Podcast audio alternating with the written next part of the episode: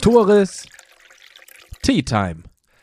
Yo, moin, vielen Dank fürs Einschalten bei Tores Tea Time. Freue ich mich sehr drüber. Ich freue mich auch, dass ich dir meinen Sponsor für diese Folge kurz vorstellen darf. Das ist nämlich Daniel Satschik von der Postbank Finanzberatung im Raum Husum. Der Finanzfachmann ist dein Ansprechpartner für das schnelle Geld. Heißt, wenn du einen Privatkredit benötigst oder eine Immobilie kaufen möchtest und gar nicht so viel Eigenkapital hast, dann kann Daniel Satschik wahrscheinlich helfen. Hausfinanzierung ohne Eigenkapital? Kein Problem. Ich stell gerne den Kontakt für euch her. Auf eine Tasse Tee mit Aminata Touré.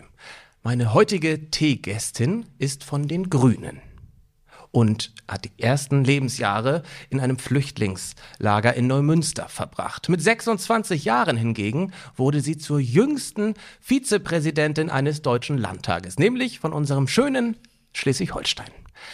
Grund genug, um heute eine Tasse Tee vom Teekontor Nordfriesland mit ihr zu trinken und sie als Person besser kennenzulernen. Viele kennen sie schon aus Radio, aus Fernsehen, aus aus, aus dem Internet, von Social Media, aber wir wollen sie jetzt auch mal in Tourist Tea Time besser kennenlernen. Und ich sag, hi Amina, Aminata, Amina, schön, dass das mit uns beiden hier geklappt hat. Moin, moin und ich freue mich auch. Super. Ich freue mich auch. Wo sitzen wir hier eigentlich gerade? Wir sind jetzt gerade im Fraktionssitzungssaal der Grünen. Ähm, der wurde neu gemacht, äh, muss man dazu sagen, während Corona. Und ehrlich gesagt saßen wir hier noch nie komplett zusammen, weil wir alles immer noch äh, weitestgehend digital machen. Ist das immer noch so? Ja. An vielen Stellen schon, ja. Aber der Alltag kommt ja so peu à peu Voll, zurück. Auf jeden Fall. Aber der Alltag ist jetzt halt auch nochmal dann dominiert vom Wahlkampf, so dass alle einfach die ganze Zeit im ganzen Land zerstreut sind. Ja. Von daher, ja, so richtig Normalität ist immer noch nicht da. Das gilt, glaube ich, für viele. Ich halte dich ja sicherlich gerade in deinem Vollwahlkampf eine Woche noch bis zur Wahl von irgendwas ab. Von was eigentlich? Also ich meine, das ist halt natürlich immer eine Frage, ähm, ist das jetzt irgendwie abhalten oder gehört das nicht auch dazu? Und ich glaube, es gehört halt auch dazu, ähm, mit Menschen Austausch zu sein, Interviews zu führen, Podcasts zu machen. Also von daher hältst du mich nicht von irgendwas ab, sondern ich mache das sehr gerne. Wunderbar. Ich habe schon gehört, vorher hattest du ein Interview. Jetzt habe ich eine halbe Stunde, dann kurz was essen, dann das nächste Interview. Was steht heute noch an? Äh, dann machen wir noch Haustürwahlkampf an unterschiedlichen Orten, Ja. fahren irgendwie wirklich ähm, Stunde für Stunde weiter. Also von daher, der Kalender ist immer voll. Glaube ich gerne. Dann komme ich zu drei Fragen, um dich auch mal als Person ein bisschen besser kennenzulernen. Wenn du denn mal keinen Wahlkampf machst, keine Politik machst, einen freien Tag hast, selten genug sicherlich, Ja. wie verbringst du den am liebsten? Gestern ist vielleicht ein guter Tag, da hatte ich zumindest einen Dreivierteltag keine Politik gemacht am Sonntag. Und ähm, da habe ich einen Frühjahrsputz gemacht. Das war wohltuend. Ich weiß, es klingt total spießig, ne? Aber ich liebe es, Ordnung zu Hause zu haben, weil ich finde, so eine äußere Ordnung schafft eine innere Ordnung. Und es ist sowieso immer, also äh, wird immer sehr penibel zu Hause darauf geachtet, dass es ordentlich und sauber ist. Ähm, aber sowas wie Schubladen mal reinzugucken und äh, äh, zu sortieren, äh, das habe ich gestern gemacht und das war so wohltuend.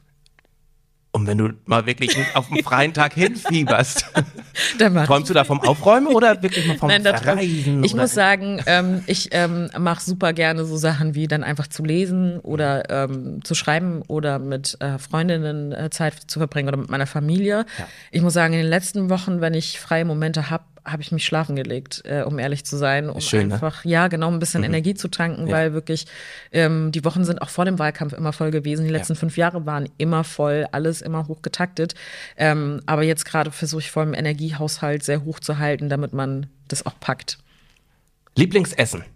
Lieblingsessen. Ich sage immer, es ist sehr unspektakulär. Ähm, wenn ich zum Beispiel so einen freien Tag habe oder mal einen freien Abend habe, dann esse ich äh, gerne mal, weil ich bin nicht so eine, ich bin nicht so eine Kochfee.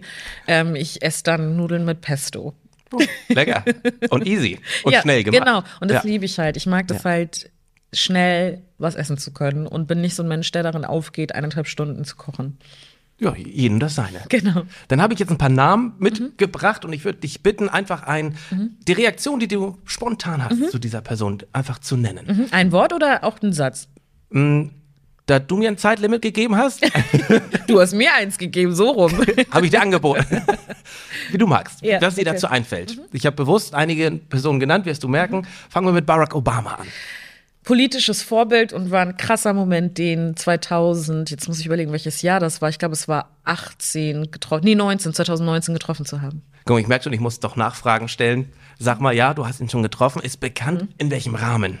Und zwar ist er ähm, das erste Mal wieder in Deutschland gewesen, nachdem er Präsident war und hat so eine Konferenz mit seiner ähm, Obama Foundation gemacht. Und äh, ich durfte ihn dann persönlich kennenlernen, ihn vorstellen auf der Bühne, ihm Fragen stellen, persönlich backstage. Und das war natürlich ein absoluter Wahnsinn. Ja, da hat man, glaube ich, nicht von. Äh, geträumt sicherlich, aber ja, dass das auch so schnell ja, Realität komplett. Ist, überhaupt. Also, aber ich muss sagen, wirklich, ich habe die ganze Zeit gedacht, ich hoffe, ich werde diesen Menschen irgendwann treffen. Ich habe da ganz fest dran geglaubt, dass es irgendeine Gelegenheit geben wird. Ja. Und ich hatte ihn auch ein, äh, zwei Monate vorher in ähm, Kalifornien getroffen. Bei, äh, die, die, hat mich eingeladen, ähm, bei seiner Foundation dort ähm, äh, teilzunehmen. Und dann habe ich ihn sozusagen in so einem riesen Saal mit tausend Leuten, acht Kilometer gefühlt entfernt, gesehen. Und das war schon total mindblowing. Und zu diesem Zeitpunkt wusste die Obama Foundation schon, dass sie mich fragen wird, ob ich zwei Monate später dann ihn vorstellen möchte. Aber es war noch so eine kleine Bewährungsprobe, die ich da hatte. Und da habe ich mich gut gemacht und danach haben sie mich dann gefragt und haben gesagt, willst du es machen? Und ich bin wirklich komplett ausgerastet. Übrigens habe ich das erfahren, als ich in diesem Fraktionssitzungssaal war. Siehst du? Und dann bin ich aufgestanden, habe gesehen, das ist eine Nummer. Da dachte ich so, hm, wer ruft mich denn da an? Bin in mein Büro und dann rief mich dann halt jemand an und meinte halt so, ja, hättest du Lust, das zu machen? Und ich bin natürlich sehr cool geblieben, bin innerlich völlig ausgerastet und bin sehr cool geblieben und gesagt, ja, klar, gerne, danke, wann soll ich das machen? Und habe sofort meine Mutter angerufen und gesagt, Mama, du glaubst nicht, was passiert ist. Ich treffe Barack Obama und die ist auch ein Riesenfan. Und sie meinte, oh nein, nein, nein, nein, nein, das glaube ich jetzt nicht. Und es war echt schön. Toll. Wie sind die auf dich aufmerksam geworden? Warum haben sie dich kontaktiert? Ja, ich war nämlich äh, im Jahr zuvor im Rahmen einer Reise, Black Caucus äh, Week. Das ist so eine ähm, äh, Woche, die jährlich stattfindet. Die ist aus der schwarzen Bürgerinnenrechtsbewegung aus den USA entstanden. Da wo Zivilgesellschaft Gesellschaft, Politikerinnen, Wirtschaft und so weiter in den USA, in Washington DC zusammenkommen für eine Woche und die ganze Woche und die ganze Stadt ist sozusagen nur im Zeichen dieses Black Caucus. Schwarze Bürgerrechtsbewegung ist natürlich eine, die auch außerhalb der USA weltweit einfach auch äh, viele Dinge nach sich gezogen hat. Und ich habe an dieser Konferenz teilgenommen. Wir haben die Obama Foundation dort äh, kennengelernt. Ja. Ähm, ich habe dort Reden gehalten, ich habe debattiert, die haben das alles mitbekommen und meinten, okay, die finden wir klasse und ich habe mich natürlich super gefreut, ja. Angela Merkel. Angela Merkel ähm, habe ich auch vor ein paar Wochen zum ersten Mal getroffen. Habe ich bei äh, Insta gesehen, ja, ja. bei der Bundespräsidentenwahl ja. äh, und ähm, ist auf jeden Fall jemand, mit dem ich politisch nicht übereinkomme inhaltlich. Ist klar, sie ist bei der CDU, ich bin bei den Grünen. Ich finde, sie hat trotzdem ihren Job, glaube ich, nach bestem Wissen und Gewissen getan und ist einfach natürlich eine Frau, die in die Geschichte eingehen wird und sich wirklich ähm, ihr ganzes Leben der Politik dieser Gesellschaft Deutschland gewidmet hat. Und davor habe ich einen immensen Respekt. Wärst du in deiner Position, in der du jetzt bist, hätte es Angela Merkel als Kanzlerin nicht gegeben? Nochmal, ich, ich habe gerade kurz einen Knoten. hätte Was hätte Angela Merkel als Kanzlerin, ne, als erste ja. Frau an der mhm. Spitze, hätte sie es sie nicht gegeben, mhm. wärst du dann in mhm. deiner Position jetzt? Was okay, meinst du? Das verstehe ich. Okay, ähm, gut, ähm, das weiß ich nicht. Mhm. Ähm, also mit Blick auf mich persönlich würde ich sagen, dass ich natürlich sie wahrgenommen habe und natürlich war sie einfach eine beeindruckende Persönlichkeit. Für mich persönlich in die Politik zu gehen, war sie kein ausschlaggebender mhm. Grund. Ich glaube, für die Strukturen, was Politik ja. grundsätzlich angeht, ist das schon entscheidend, dass wir jemanden wie Angela Merkel oder andere Figuren hatten, die in Schlüsselpositionen der Politik waren.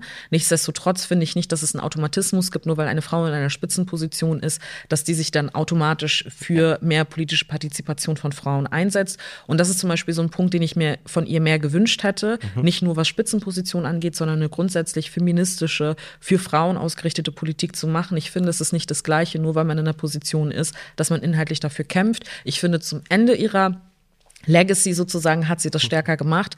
Ähm, aber ich hätte mir gewünscht, dass sie das auch äh, die 16 Jahre zuvor stärker getan hätte. Annalena Baerbock?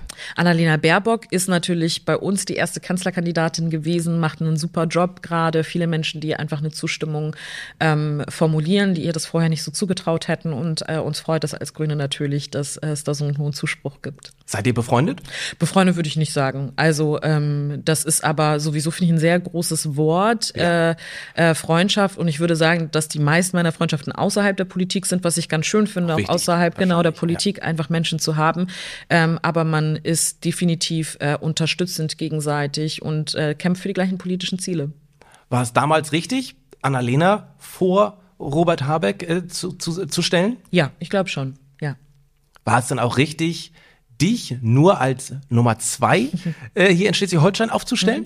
Ja, also es ist ja nicht so, ähm, als wäre ich jetzt eine unbeteiligte Person an dieser Konstellation gewesen. Mhm. Genau, also dass jetzt irgendwie, ich weiß nicht, ich irgendwo unterm Bett lag und jemand anrief und gesagt hat, Ermina, könntest du dir vorstellen, Platz zwei zu machen, sondern ich habe diese Entscheidung ja proaktiv mitgestaltet mhm. und ich habe gesagt, ich möchte das gerne in einem Duo machen. Ich möchte, dass es jemanden gibt, ähm, die auch äh, in Verantwortung, schon in äh, Regierungsverantwortung dann auch beansprucht, mindestens Ministerpräsidentin werden zu wollen. Ich habe Monika Heinold dann auch gefragt, hast du Lust, das gemeinsam mit mir zu machen?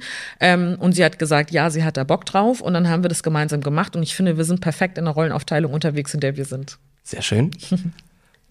Die Frage bekommst du natürlich immer gestellt. Wo geht's für dich nochmal politisch hin? Deshalb stelle ich sie nicht. Ich mache weiter mit einem weiteren Namen. Ich sie sogar beantwortet. ich wollte mal was anderes machen. Auch gut. Alice Weidel ähm, ist in einer rechten, rechtsextremen Faschopartei unterwegs. Ähm, ich habe keinen Respekt vor Menschen, die andere Menschen abwerten ähm, und finde es ganz furchtbar, dass es ähm, rechte Parteien, rechte Gesinnungen, rassistische Parteien, rassistische Menschen gibt. Und ich hoffe, dass Ihre Partei hier in Schleswig-Holstein am 8. Mai rausfliegt aus dem Parlament. Wie ist deine Erfahrung mit der AfD-Fraktion im Landtag? Es äh, gibt ja auch Ausschnitte, ja. Reden von dir in deren genau. Richtung, mhm. auch als in deiner Position als mhm. Vizetagspräsidentin. Mhm. Deine Erfahrung? Ja, also ähm, sie, meine Erfahrung ist so, dass ich als Vizepräsidentin natürlich überparteilich agiere und bei allen Parteien ähm, reingehen oder Fraktionen dann reingehen muss, äh, wenn äh, Leute überziehen oder sonstiges. Da haben sie sich meistens sozusagen an die Regeln gehalten. Ähm, aber in der inhaltlichen Auseinandersetzung habe ich an der Stelle, wo ich es für notwendig erachtet habe, immer meine Gegenposition formuliert. War für mich auch ein Antrieb 2017, um in ein Parlament zu gehen, weil ich wollte, dass dort widersprochen wird. Und ich finde, dass ähm, wir das als schleswig-holsteinisch-demokratische Parteien sehr gut gemacht haben, immer dagegen zu halten. Antrieb ist ein schönes Stichwort für meinen nächsten und letzten Namen, Cem Özdemir. Cem Özdemir war für mich ein sehr wichtiger Mensch, um bei den Grünen beizutreten, weil ich glaube, viele Parteien unterschätzen einfach, dass halt auch diese Figuren sehr relevant sind. Gehe ich da jetzt in eine Partei rein oder nicht? Und Cem Özdemir ähm, und ich hatten jetzt vor, ich glaube, zwei Wochen eine Veranstaltung gemeinsam in Lübeck, haben eine Townhall gemacht. Das ist für mich ein ganz besonderer Moment gewesen, wenn da so ein, jemand, der ein politisches Vorbild für einen war, dann mit einem gemeinsam so eine Veranstaltung macht. Ich habe vor paar Jahren ähm, meine Laudatio, das war glaube ich auch 2019, für ihn gehalten in der Frankfurter Paulskirche. Das war für mich auch ein sehr besonderer Moment. Ähm, und ich bin total froh, dass wir jetzt gemeinschaftlich, äh, äh, politisch äh, für die Sachen auf Bundes- und Landesebene kämpfen. Jemand, der ähm, cool ist und den ich schätze. Das ist ja alles gewaltig, was du in den letzten vier, fünf Jahren mhm. erlebst und erlebt hast. Lass uns aber mal 29 Jahre zurückgehen. Mhm. Ja. Wo bist du in welchen Verhältnissen aufgewachsen? Mhm. Also meine Eltern sind 1991 nach Deutschland gekommen und äh, sind dann in Neumünster gewesen und ähm, dort in einer Flüchtlingsunterkunft.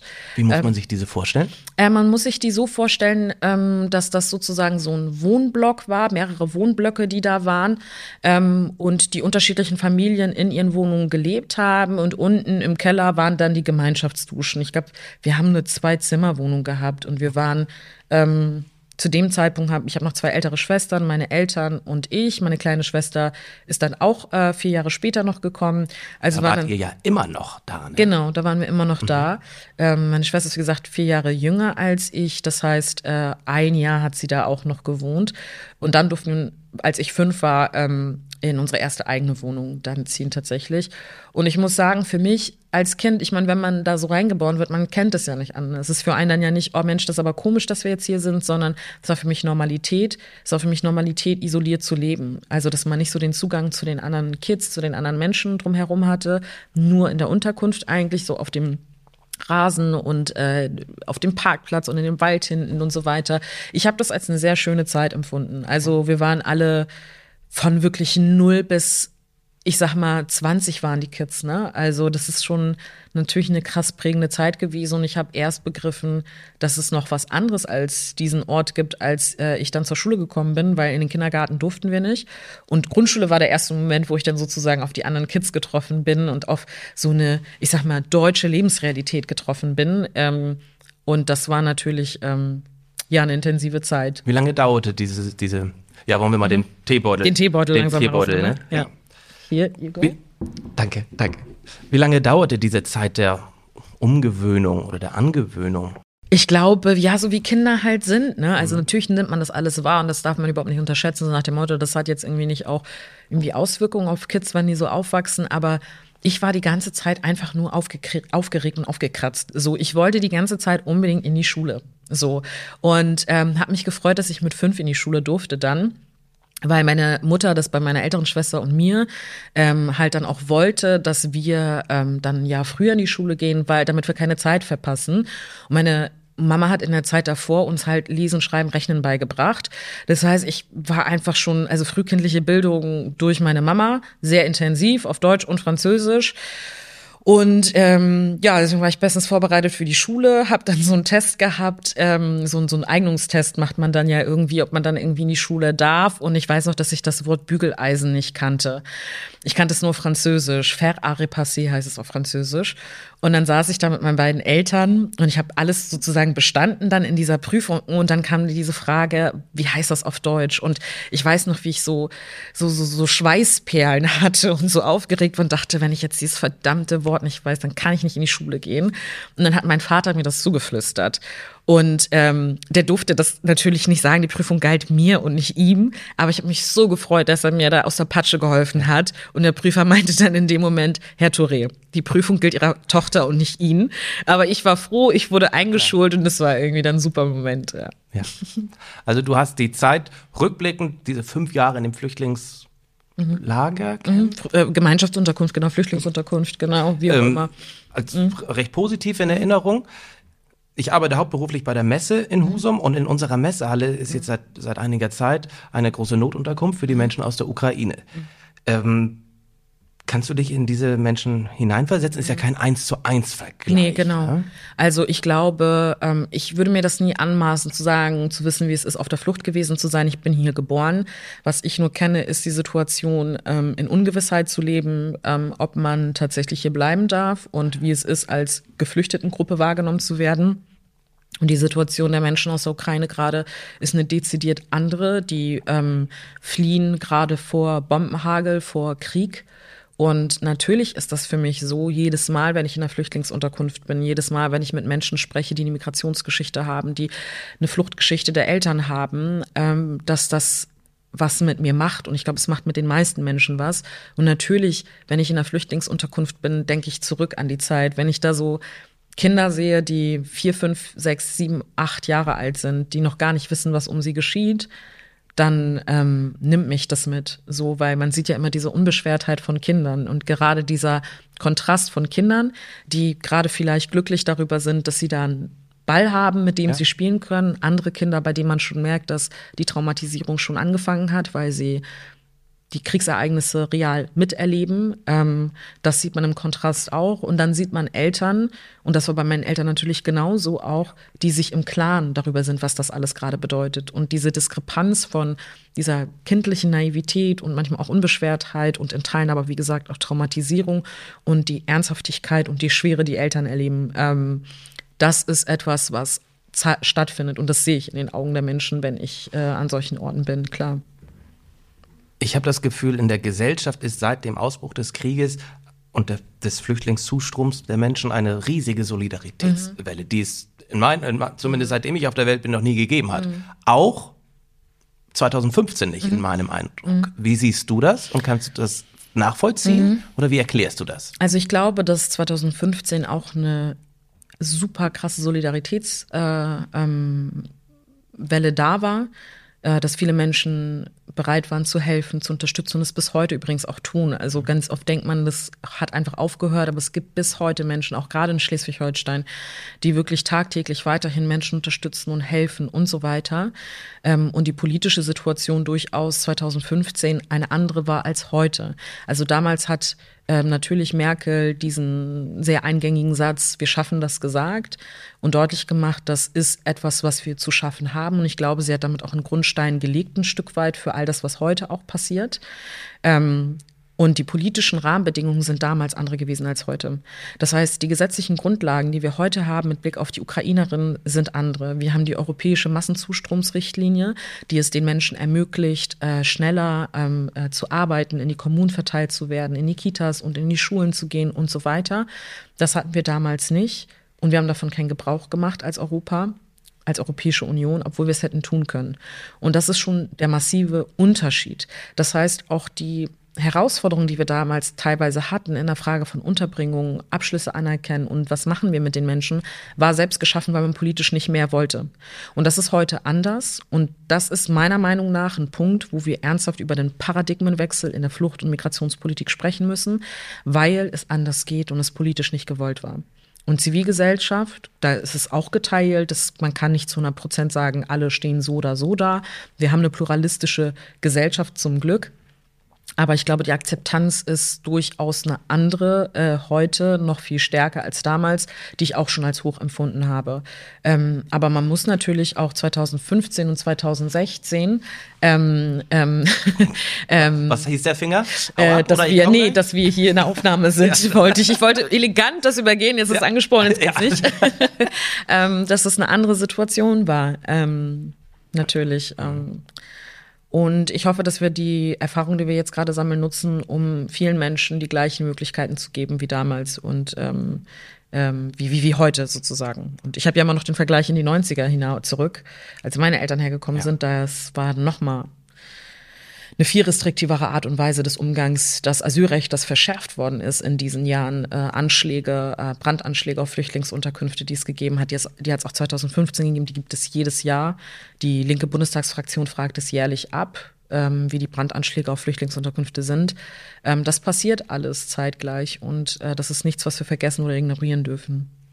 Ich merke, das ist dein Kernthema mhm. auch. Ne? Was sind weitere politische Themen, mit denen du dich tagtäglich, zumindest wöchentlich mhm. auseinandersetzt. Ja, also die Themen, mit denen ich mich noch auseinandersetze, ist natürlich das Thema Frauen- und Gleichstellungspolitik zum Beispiel, Queerpolitik, Katastrophenschutz, Religion, ähm, innenpolitische Themen. Ähm, das ist eine wirklich, wirkliche Bandbreite und dann natürlich einfach als Grüne führt gar kein Weg dran vorbei, Klima-Energiepolitik. So, also ähm, es ist schon so, und gerade als Spitzenkandidatin, dass wirklich alle Themen jeden Tag, äh, von morgens bis abends, setzt man sich mit denen auseinander. Als fachpolitische Sprecherin, wie gesagt, die Themen, die ich dazu vorgenannt habe. Und egal um welches Thema es geht, ist der Anspruch immer, wie können wir eine politische Lösung finden, mit der die Gesellschaft einhergeht, um manchmal auch schwierige Entscheidungen zu treffen, obwohl es auch einen starken Widerwind gibt aber was notwendig ist, weil wir die Verantwortung tragen. Das ist ähm, immer sozusagen der Drahtseilakt, den man macht. Gab es für dich den ausschlagenden, ausschlaggebenden Moment, wo du damals sagtest, jetzt gehe ich auch in die Politik? Mhm. Also ich bin vor zehn Jahren zu den Grünen gegangen, weil mir das gesellschaftliche Klima und das reale Klima wichtig waren. Das ist sozusagen, das sind so die zwei Kernthemen gewesen. Ähm, und grundsätzlich darüber schwebend das Thema der Ungerechtigkeit. Mich macht es wütend, wenn Dinge ungerecht zugehen und wenn sie politisch anders zu organisieren wären. Und das war der ausschlaggebende Moment für mich, ähm, um in eine Partei zu gehen, selber zu kandidieren, dann 2017 und das 2016 zu durchdenken, war tatsächlich der krasse Rechtsruck auch in unserer Gesellschaft. In allen Parlamenten waren auf einmal rechte, rechtsradikale Faschoparteien in ganz Europa Teil der politischen Realität.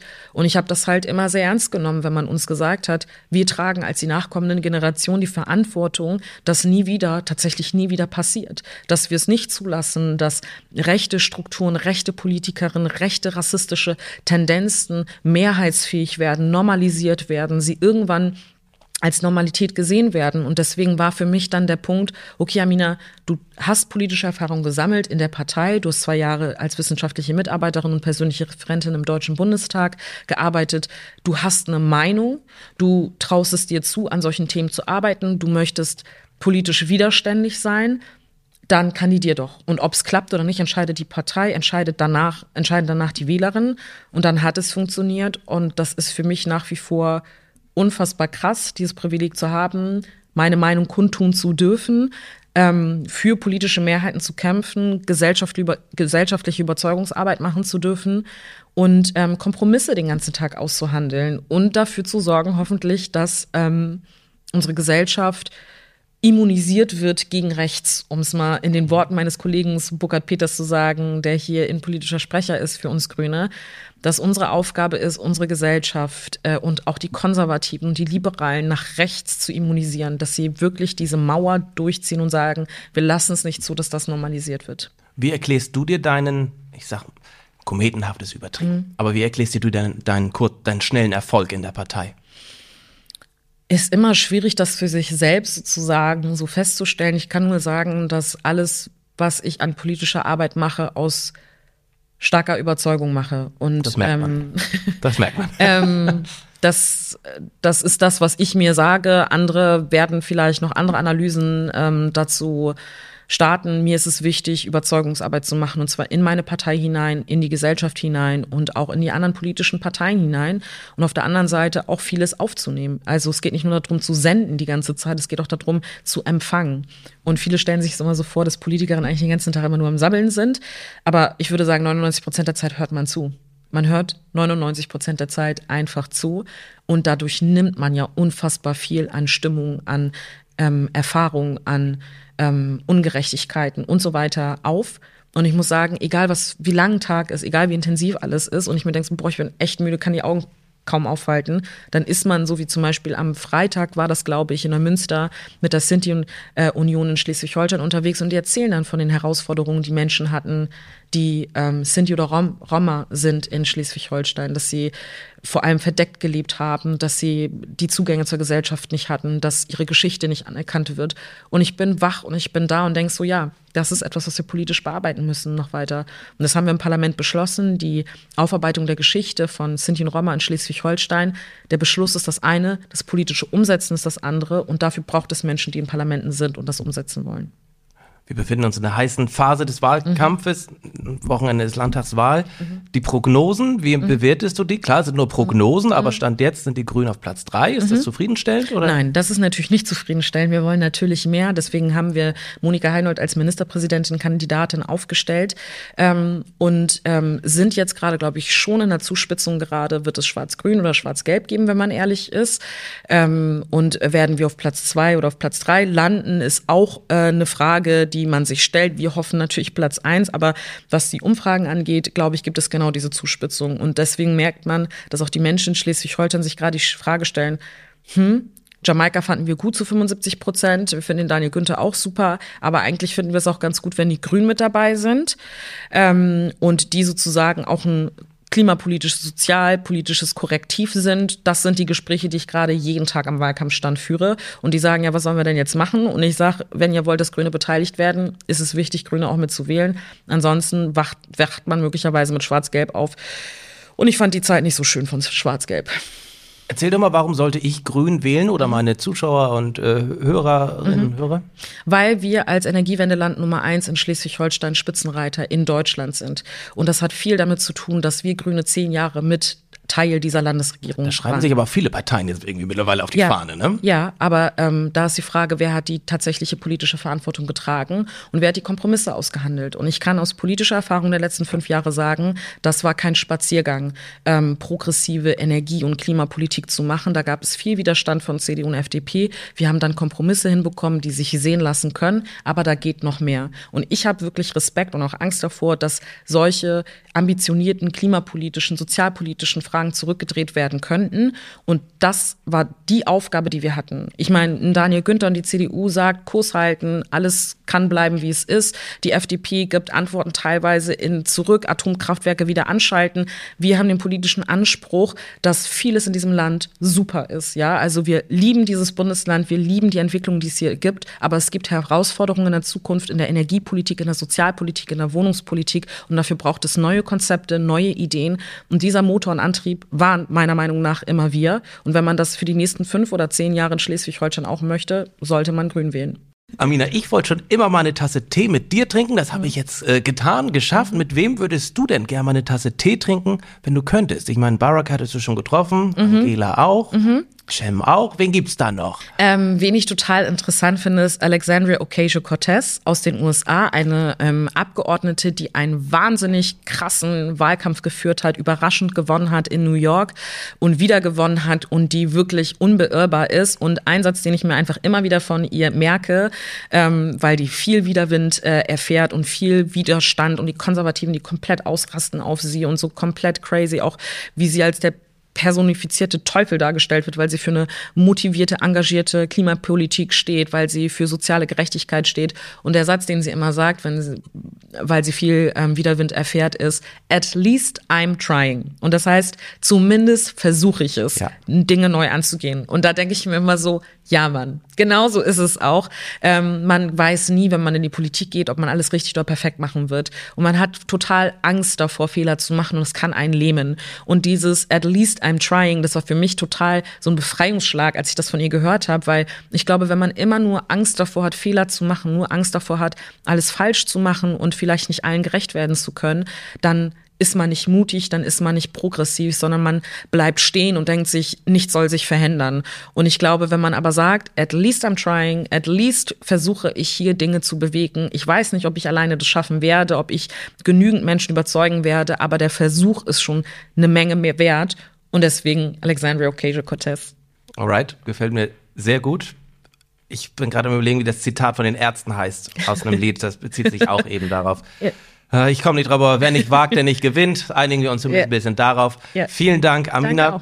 Prost. Danke, das, dass du extra hergekommen bist. Äh, sehr gerne. Vielen Dank, dass du dir in der hektischen Zeit die Zeit genommen hast gerne. für uns Nordfriesinnen und Nordfriesen. Das war Tores Tea Time mit Aminata Touré. Vielen Dank. Tschüssi.